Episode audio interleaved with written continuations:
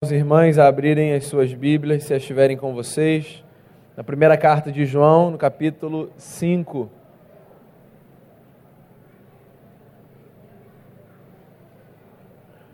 Primeira carta do apóstolo João, capítulo de número 5. Primeira carta de João, capítulo 5. Eu lerei aqui a partir do verso 13. Diz assim o texto: Estas coisas vos escrevi a fim de saberdes que tendes a vida eterna, a vós outros que credes em o nome do Filho de Deus. E esta é a confiança que temos para com Ele, que se pedirmos alguma coisa segundo a Sua vontade, Ele nos ouve. E se sabemos que Ele nos ouve quanto ao que lhe pedimos, estamos certos de que obtemos os pedidos que lhe temos feito. Se alguém vir a seu irmão cometer pecado não para a morte, pedirá e Deus lhe dará vida. Aos que não pecam para a morte, há pecado para a morte, e por esse não digo que rogue. Toda injustiça é pecado, e há pecado não para a morte. Sabemos que todo aquele que é nascido de Deus não vive em pecado, antes, aquele que nasceu de Deus o guarda, e o maligno não lhe toca. Sabemos que somos de Deus e que o mundo inteiro jaz no maligno. Também sabemos que o Filho de Deus é vindo e nos tem dado entendimento para reconhecermos o verdadeiro, e estamos no verdadeiro em seu Filho Jesus Cristo. Este é o verdadeiro Deus e a vida eterna. Filhinhos, guardai-vos dos ídolos. Senhor, que a tua palavra, que nesse momento será anunciada, seja para o meu coração e para o coração de cada pessoa aqui instrumento de vida, que a tua verdade seja acolhida pelo nosso coração, que a tua palavra nos faça crescer, nos faça amadurecer na fé, que a tua palavra nos faça ter, em relação ao Senhor, um olhar ainda mais grato pela grandeza do amor do Senhor. Fale com todo mundo, nós cantamos pedindo isso. Fale conosco, Senhor que a tua palavra seja nessa manhã a cada um de nós a expressão exata da tua vontade, da tua voz anunciada ao nosso coração. Abençoe também quem nos acompanha de casa, quem ouvirá em algum momento essa mensagem, que ela seja poderosa para transformar as nossas vidas. É a oração que eu faço, mais uma vez pedindo perdão pelos nossos pecados, em nome de Jesus. Amém. Muito bem, irmãos e irmãs, nós chegamos à nossa última conversa nessa série sobre o amor e a firmeza na fé, estudos em 1 João. Nós passamos dois meses, oito encontros, refletindo a partir dessa carta que o apóstolo João escreveu. E não houve um encontro em que não fosse enfatizada a suficiência de Jesus como nosso redentor e a necessidade do amor como elemento mediador nas nossas relações. Disse isso semana passada e repito, parece até que o João tem pouco assunto para tratar, de tanto que ele insiste nesse tema. E não é falta de assunto, é importância do tema. O João quer que a gente entenda que a nossa relação com Deus exige uma fé firme no seu Filho Jesus e exige também o amor como mediador das nossas relações entre irmãos que somos. Então a ênfase de João nesses versos finais da carta continua a mesma. A diferença é que aqui, nas últimas palavras da carta do apóstolo, João nos traz novas informações que eu diria serem essenciais para a nossa compreensão da fé. João começa então esse pedaço final da carta trazendo uma lembrança, que é a lembrança de que nós temos vida eterna. Você já me ouviu falar disso aqui outras vezes, se você participa dos nossos encontros. É engraçado como a gente reduziu vida eterna a essa experiência pós-morte, que um dia todos teremos, quando Cristo nos chamar. Para a gente, vida eterna é essa realidade que começa a partir do momento em que essa fase da vida se encerra. Então a gente pensa em vida eterna como essa garantia que a gente tem de que em algum momento a nossa vida vai continuar numa outra dimensão e vai continuar melhor do que foi vivida aqui. Tudo bem você chamar isso de vida eterna, mas isso não é tudo o que vida eterna significa. Vida eterna é mais do que isso. Vida eterna é vida vivida com outro nível de qualidade. Se você reparar aqui no texto, você tem no verso 13 e no verso 20, João usando a expressão vida eterna. No verso 13 ele diz assim: Filhinhos, vocês têm vida eterna. No verso 20, ele diz: A vida eterna é a vida no Filho. Temos o Filho, temos vida eterna. Ou seja, parece que o que o João está querendo dizer é que vida eterna é uma experiência de vida que nós temos que passa fundamentalmente pela nossa relação com Cristo Jesus. Sim, você já desfruta vida eterna. O que significa que a sua vida pode ter mais qualidade, que a sua vida pode ser vivida de outra forma. Lembra da conversa do jovem que se aproxima de Jesus e que pergunta: Mestre, o que eu preciso fazer para herdar a vida eterna? De novo, a gente olha para esse texto como se a pergunta fosse: Mestre, como é que eu faço para garantir a minha ida para o céu? Não tem nada a ver com isso. O jovem que pergunta é um judeu. Para os judeus, esse assunto era um assunto resolvido. Os filhos de Abraão seriam recebidos pelo pai Abraão quando morressem. A presença de Deus. A pergunta daquele jovem para Jesus não tinha a ver com o céu para onde ele queria ir. Na cabeça dele, ele ia. A pergunta dele tinha a ver com qualidade de vida. Era como se ele estivesse dizendo o seguinte a Jesus: Mestre, como é que a minha vida pode fazer mais sentido? Como é que eu posso trazer para essa vida histórica terrena peso de eternidade? Vida eterna. E o João começa aqui o texto dizendo: Nós temos vida eterna. Você sabe o que isso significa na prática? Que a sua vida não precisa ser vivida de qualquer maneira. E que a sua vida não precisa ser medíocre. E que a sua vida não precisa ser sem graça porque você tem elementos que são capazes de dar à sua vida peso de eternidade. A sua vida não precisa ser banal. A sua vida não precisa ser insossa.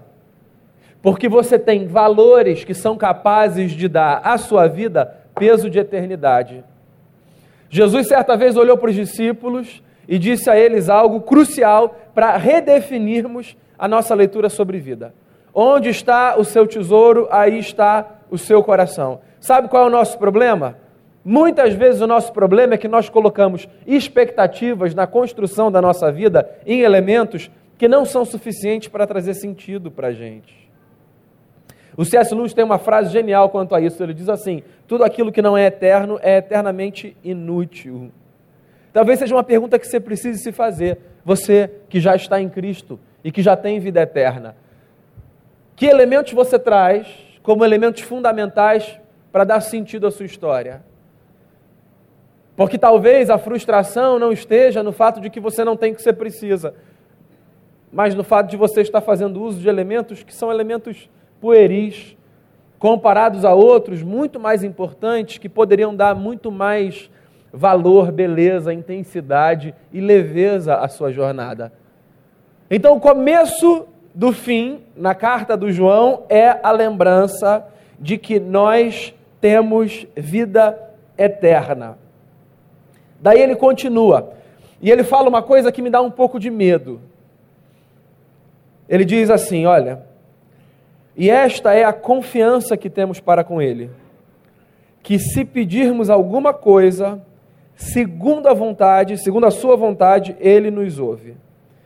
E se sabemos que Ele nos ouve quanto ao que lhe pedimos, estamos certos de que obtemos os pedidos que lhe temos feito. Você sabe por que eu tenho um pouco de medo dessa afirmação do João? Porque isso pode levar alguém a acreditar que o que a Bíblia está dizendo é que qualquer coisa que a gente pedir, com muita força e com muita vontade, a gente vai conseguir da parte de Deus. O que você já deve ter percebido que não é uma verdade, né?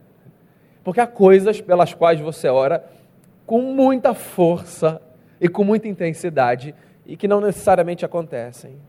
há desejos seus que são legítimos, há orações que são sinceras, há clamores que são intensos, mas que não são respondidos da forma que a gente deseja.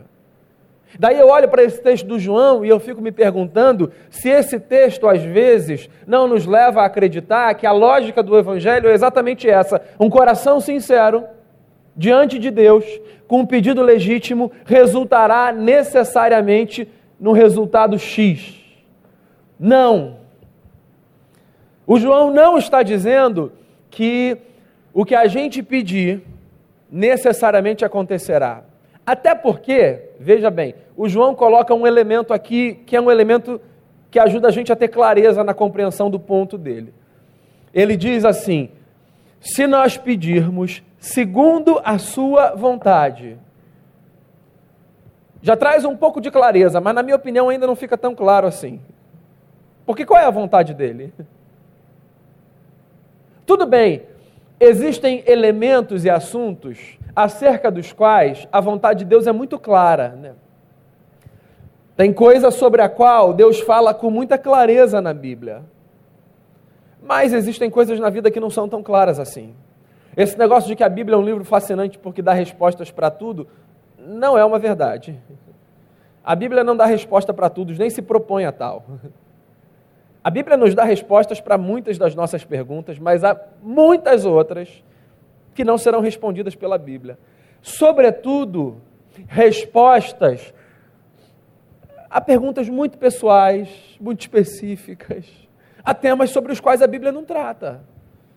Talvez porque sejam temas que digam respeito ao nosso tempo, à nossa época, ao nosso cenário, mas que não dissessem a respeito do tempo, da época e do cenário dos autores da Bíblia. O problema talvez seja esse, está aí. A gente se aproxima da Bíblia como se ela fosse um livro, um, de caixinha de promessa, e dois, um gabarito de perguntas e respostas. Daí eu estou com uma dúvida quanto a um ponto, não, não, deixa eu ver que a Bíblia com certeza vai me responder. Olha só, não estou desencorajando você de se aproximar da Bíblia com o intuito de ouvir Deus falar, não, tá bom? Continue fazendo isso. O meu ponto é só o seguinte: você vai perceber cedo ou tarde, que algumas das suas perguntas não terão respostas objetivas oferecidas pelas Escrituras.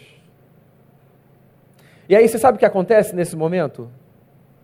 Ou a gente aprende a encarar a Bíblia de outra forma, que é não necessariamente como um livro de respostas prontas, mas principalmente como um livro de princípios que nos orientam, ou a gente vai começar a transformar o nosso desejo em vontade de Deus.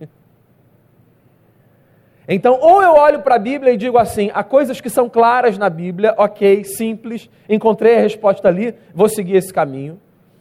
Mas também reconheço que há coisas que não são claras e que a Bíblia me apresenta princípios que eu diria que são elementos balizadores para eu tomar as minhas decisões. E eu, como alguém maduro, tomo então a minha decisão referenciado pelos princípios que eu tenho, ou, se eu não fizer isso, eu vou começar a dizer que a Bíblia diz o que eu quero que ela diga e não o que necessariamente ela diz, sobretudo se ela não disser algo sobre aquilo, entende?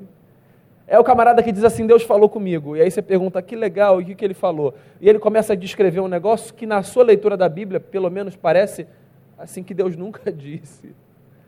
Você sabe por quê? A linha que separa a nossa vontade na consciência do discernimento da voz de Deus, ela é muito tênue, né? Eu não posso querer muito um negócio a ponto de acreditar que é Deus que está me falando que aquilo é o melhor para mim. E não é só assim na maldade, não, às vezes é na ingenuidade.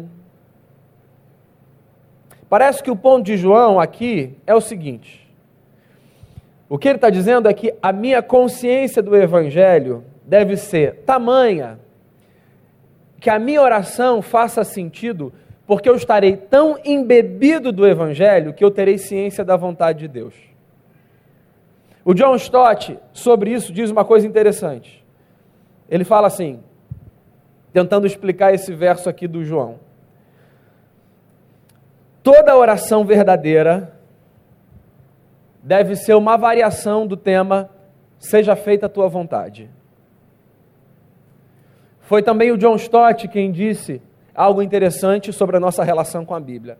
Quando ele falou o seguinte: mente bíblica não é necessariamente aquela capaz de recitar versículos, senão aquela que é capaz de raciocinar dentro dos parâmetros das Escrituras. Então, o que é que me faz me aproximar de uma oração feita segundo a vontade de Deus? A minha relação íntima com o Evangelho de Deus e com o Filho de Deus. Esse mergulho intenso que eu dou nos valores do Evangelho, nos princípios da Bíblia. Esse mergulho que me possibilitará tomar decisões na vida que, ainda que não estejam respaldadas por uma resposta objetiva das Escrituras, estejam orientadas por valores do Evangelho. Talvez um dos nossos problemas seja a maneira como nós nos aproximamos da Bíblia. A Bíblia deve ser para a gente esse livro fascinante, ou esse compilado de livros, essa biblioteca, com princípios fundamentais para a gente construir a nossa história, aos quais a gente recorre. Um, com o propósito de crescer na fé, crescer enquanto indivíduos, amadurecer. Dois, com o propósito de esclarecer questões nebulosas na vida. E três, com o propósito de encontrar respostas para as perguntas que nós fazemos mas com um reconhecimento honesto e sincero de que nem sempre as respostas serão claramente oferecidas a mim e a você. E você sabe que eu gosto desse negócio de Deus não dar resposta para tudo? Porque eu não sei se a gente cresceria se a gente tivesse todas as respostas apresentadas assim, sabe? Tá lá. Vai. Faz assim. Sabe o seu filho, sua filha, que você educa ou educou? que durante um tempo você dizia exatamente como devia ser e o que devia ser e a maneira que devia ser feita, mas que você educou e educa com o propósito de fazer com que aquele menino e aquela menina em algum momento tivessem condição de, conduzidos pelos valores que você transmitiu, tomar decisões por si? Você gostaria, pai de adolescente, de jovem, pai de adulto, você gostaria de uma relação nessas fases da vida que demandasse necessariamente orientação objetiva para os seus filhos? Você que é pai de um adulto, você acha bacana dizer assim: ó, você tem que fazer isso e você tem que fazer aquilo? A gente, quando olha para os filhos, a gente olha pensando no investimento que a gente vai dar do ponto de vista dos valores e da educação, que possibilitará que eles cresçam, amadureçam, e caminhem conduzidos pelos valores que nós damos com as suas próprias pernas. A nossa relação com Deus não é diferente.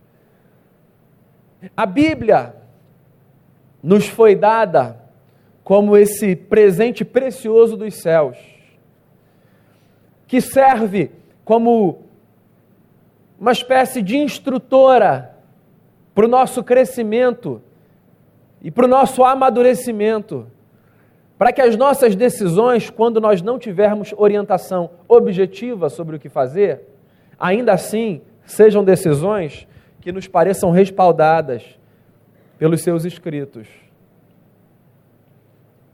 Se pedirmos alguma coisa segundo a sua vontade, ele nos ouve. Daí João continua. E para mim essa é a parte mais difícil do livro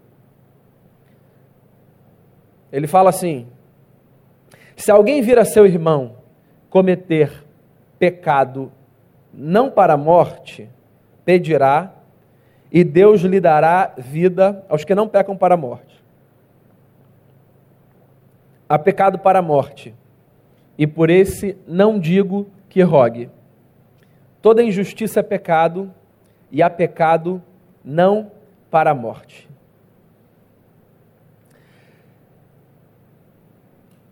Esse texto aqui é um texto complicado e não há consenso entre os estudiosos sobre do que João está falando aqui. Que negócio é esse de pecado para a morte, pelo qual a gente não deve rogar? Pecado que não é para a morte, pecado que é para a morte, pecado, pecado, diferença entre eles. Semana passada eu acho que eu falei sobre isso, queria repetir. Sim, existe diferença entre pecado e pecado. Num certo sentido, todo pecado é uma afronta contra o caráter de Deus. Então, olhando por essa perspectiva, todo pecado é igual. Mas, por outro lado, é evidente que há diferença entre pecado e pecado. Na intensidade, na complexidade, no nível das suas consequências. Os hebreus, inclusive, usavam palavras diferentes quando eles queriam qualificar a intensidade de pecado.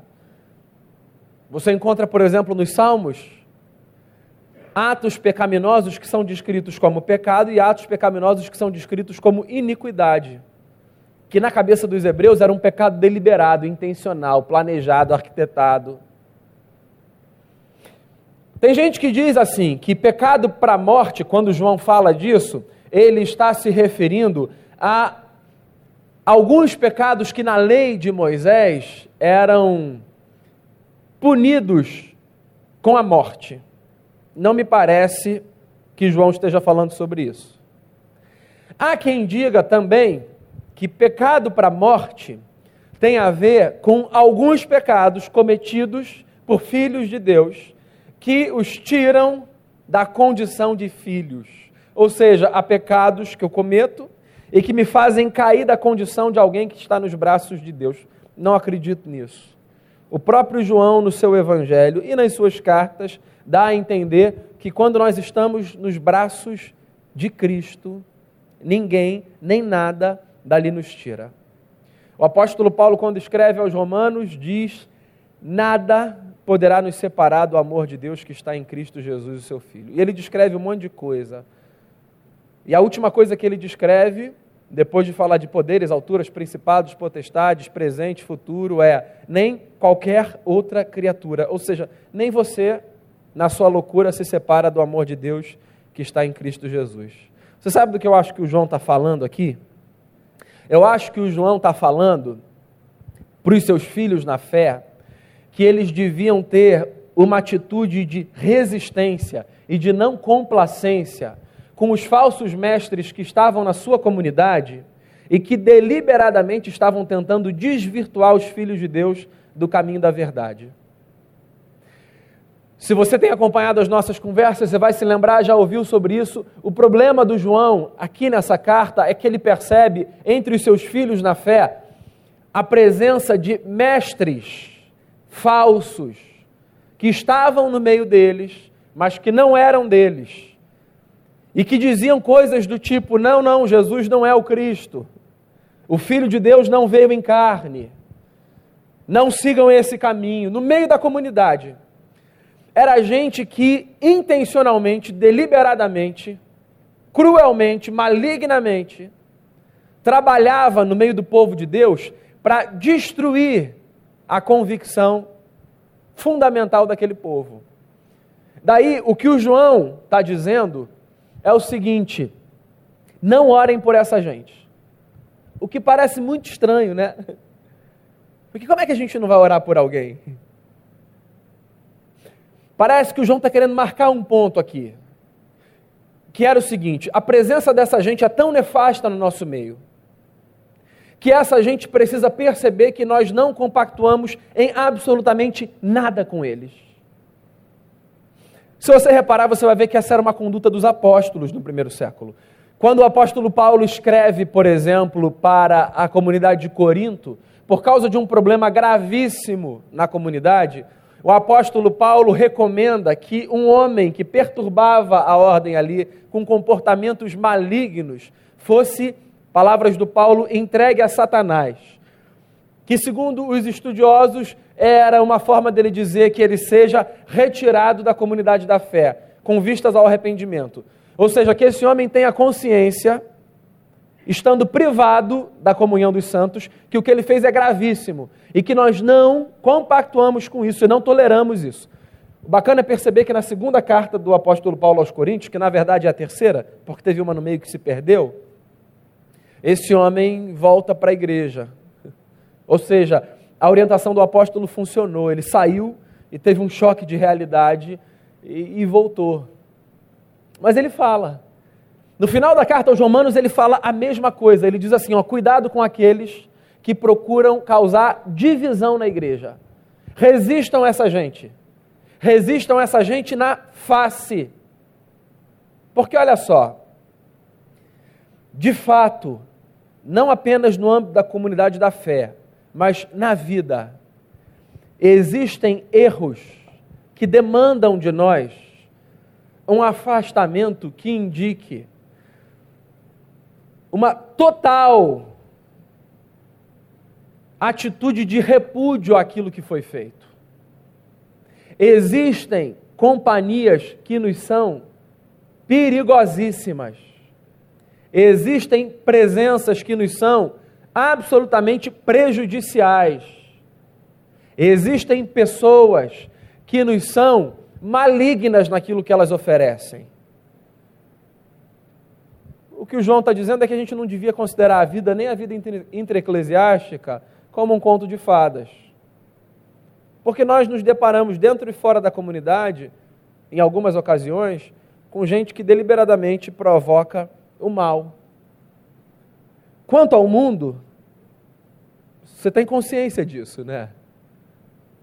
Talvez a nossa visão quanto à igreja, enquanto comunidade formada por gente, nos seja ainda muito romântica. Eu oro todos os dias, por exemplo, para que ninguém tenha experiências ruins na nossa comunidade de fé. Graças a Deus, ao longo desses 19 anos, eu pelo menos não me recordo, e caminho aqui há 19 anos, de nenhuma experiência intencional e deliberada de provocação de maldade, divisão, segregação. Conflitos sempre haverá. Dificuldades sempre teremos. Mas uma coisa é você lidar com conflitos e dificuldades, outra coisa é você lidar com cismas provocados intencionalmente para destruir a comunidade da fé.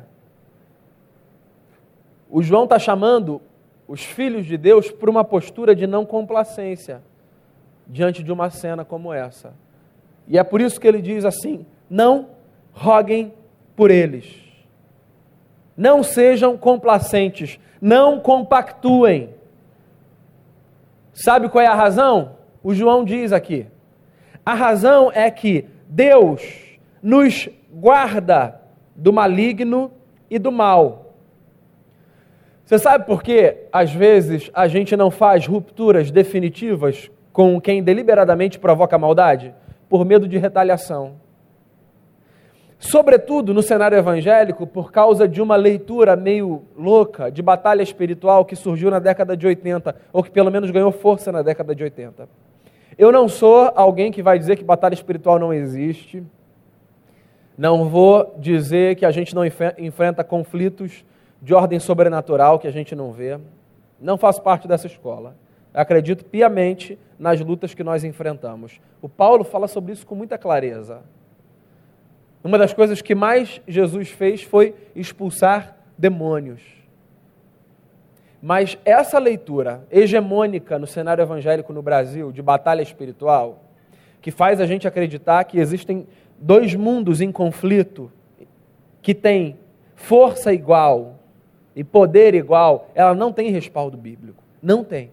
E você sabe que às vezes eu me deparo com gente que tem medo de quebrar ciclos de maldade, com medo do que o diabo pode fazer. A Bíblia não fala para a gente subestimar o poder de Satanás. Pelo contrário, a Bíblia chama a gente para vigilância, para o cuidado.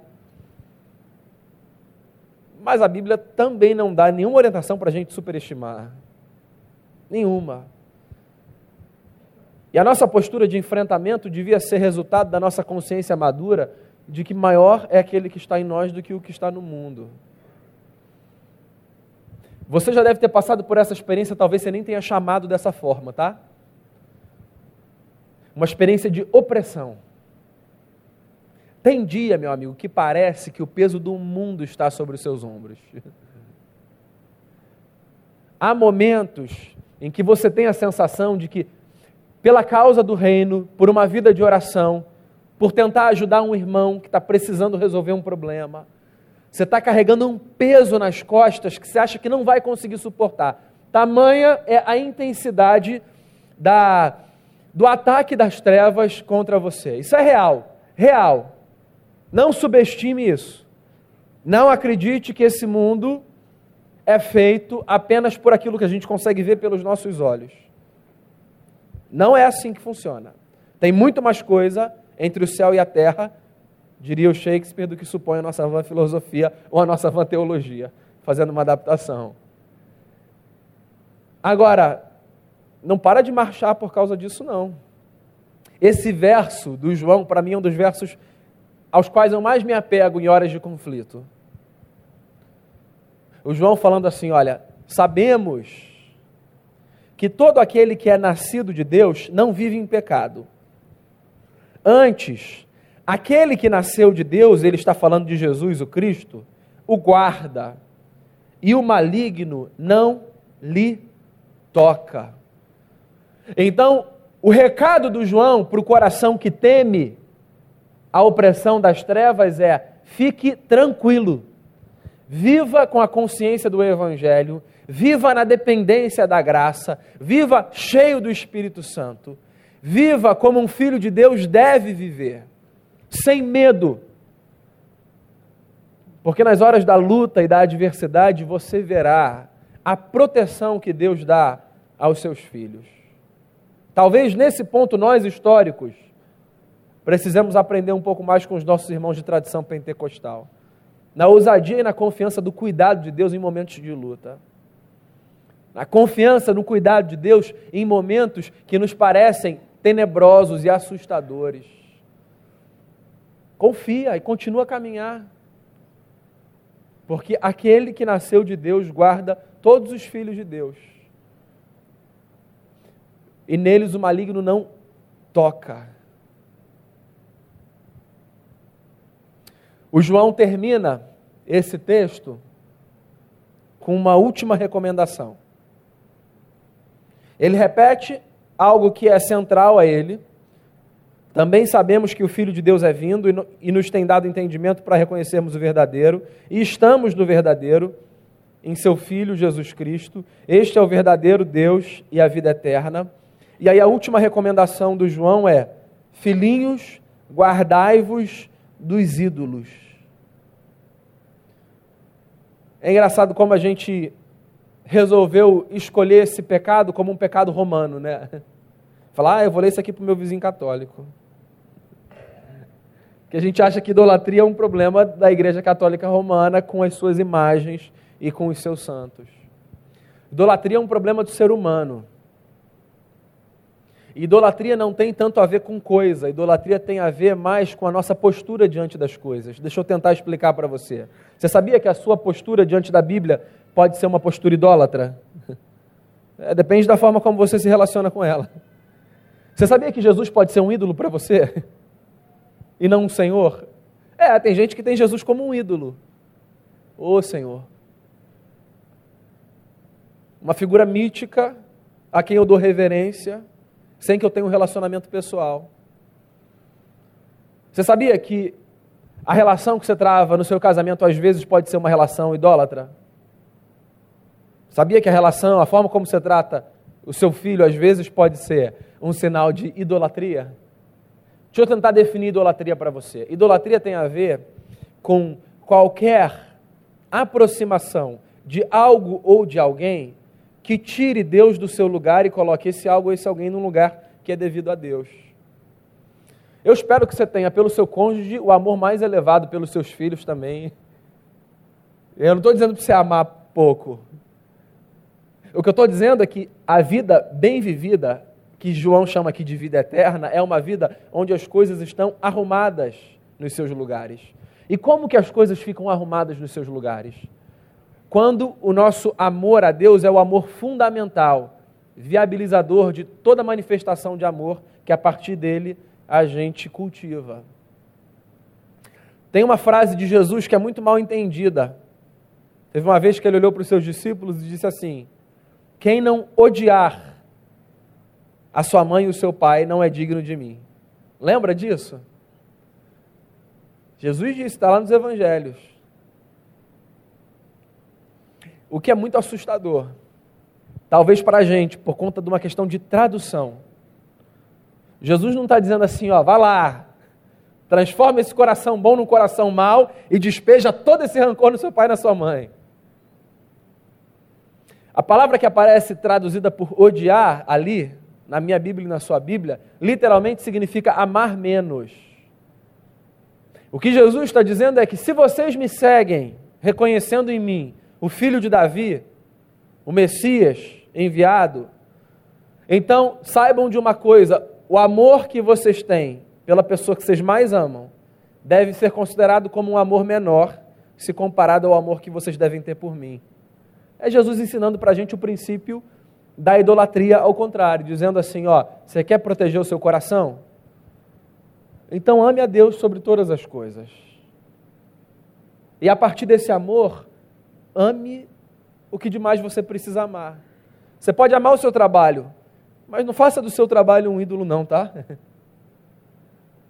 Você pode amar a sua casa que você construiu, decorou do jeito que você quer, mas não transforme-a num ídolo. Você pode amar sua igreja, quem quer que seja. Você sabe qual é o problema de uma relação idólatra? É que o ídolo sempre é um mito. Sempre é um mito. A nossa relação de idolatria é sempre uma relação mítica, ela não sai do campo da ilusão. Porque ídolos não são o que parecem ser. Ídolos são uma projeção de expectativas nossas. É por isso que ter Jesus como ídolo é uma tragédia. Porque Jesus não é um ídolo. Jesus é Deus em forma de homem com quem a gente pode se relacionar, de homem para homem e de homem para Deus. A gente não se relaciona com ídolo. A gente constrói na cabeça imaginários acerca de ídolo. A gente se relaciona com gente. E foi por isso que Deus tomou forma para mostrar para a gente que até com Ele a gente pode se relacionar. Filhinhos, guardem o coração de vocês dos ídolos. Como é que o João então fecha essa carta? Lembrando que a nossa vida deve ser vivida em tal medida na consciência do Evangelho que os nossos pedidos se tornem uma variação do seja feita a tua vontade. Lembrando que nós não devemos ser complacentes com aqueles que deliberadamente praticam e provocam o mal. Lembrando que nós podemos romper com ciclos de maldade porque Deus nos guarda. E lembrando que o nosso coração precisa ser guardado dos ídolos. Feche seus olhos, faça uma oração no seu lugar, em resposta ao que você ouviu. Eu espero que esses oito encontros à luz dessa carta tenham sido abençoadores ao seu coração. E que a partir deles, a sua relação com Cristo sejam ainda mais, seja ainda mais profunda. E que o seu amor na sua relação com o próximo seja ainda mais evidente. Deus guarda você Deus guarda você do mal, Deus guarda você da maldade. Se você veio nessa manhã aqui e o peso de alguma opressão vinha te desencorajando na caminhada, que a sua força seja renovada nessa manhã.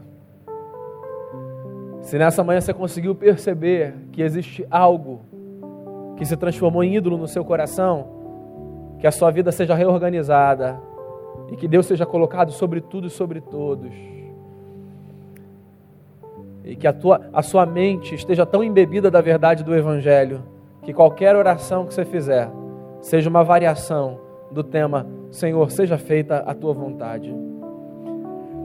Pai, com gratidão no coração, eu quero orar, rogando que sobre nós seja derramado o teu Espírito Santo Tiago nos ensinou a pedirmos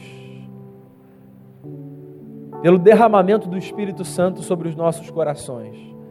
E essa é a minha oração nessa manhã. Que o teu Espírito Santo seja derramado sobre nós e que ele faça crescer em nós os frutos de vida e de amor que acompanham a caminhada de quem vive pelo Evangelho de Jesus. Que a nossa igreja seja conhecida como uma comunidade que se ama e que transborda em todas as suas relações o seu amor. Que a nossa fé firme em Cristo não seja abalada. Que a gente creia no Filho de Deus como uma crença fundamental, da qual todas as outras decorrem. Que a nossa relação com a Bíblia seja uma relação madura, que quando a gente não tiver resposta objetiva para perguntas legítimas, que ainda assim a gente continue caminhando, buscando orientação pelos princípios norteadores da tua palavra. Que a gente cresça na fé, com um coração humilde, com um coração sensível e com uma mente capaz de raciocinar a partir dos parâmetros do Evangelho. Eu oro nessa manhã pelos, pelos que se encontram enlutados, pelos que enfrentam dificuldades, pelos que retornam à tua casa. Oro, Senhor, pelos enfermos, rogo sobre todos nós a tua graça e o teu favor. Que haja gratidão no coração de quem veio aqui expressá-la que haja conforto no coração de quem veio aqui enlutado e que para cada um haja uma porção especial e preparada da tua graça, como fonte de renovo nessa manhã. Assim eu oro, te dando graças, em nome e por amor de Jesus. Amém. Amém.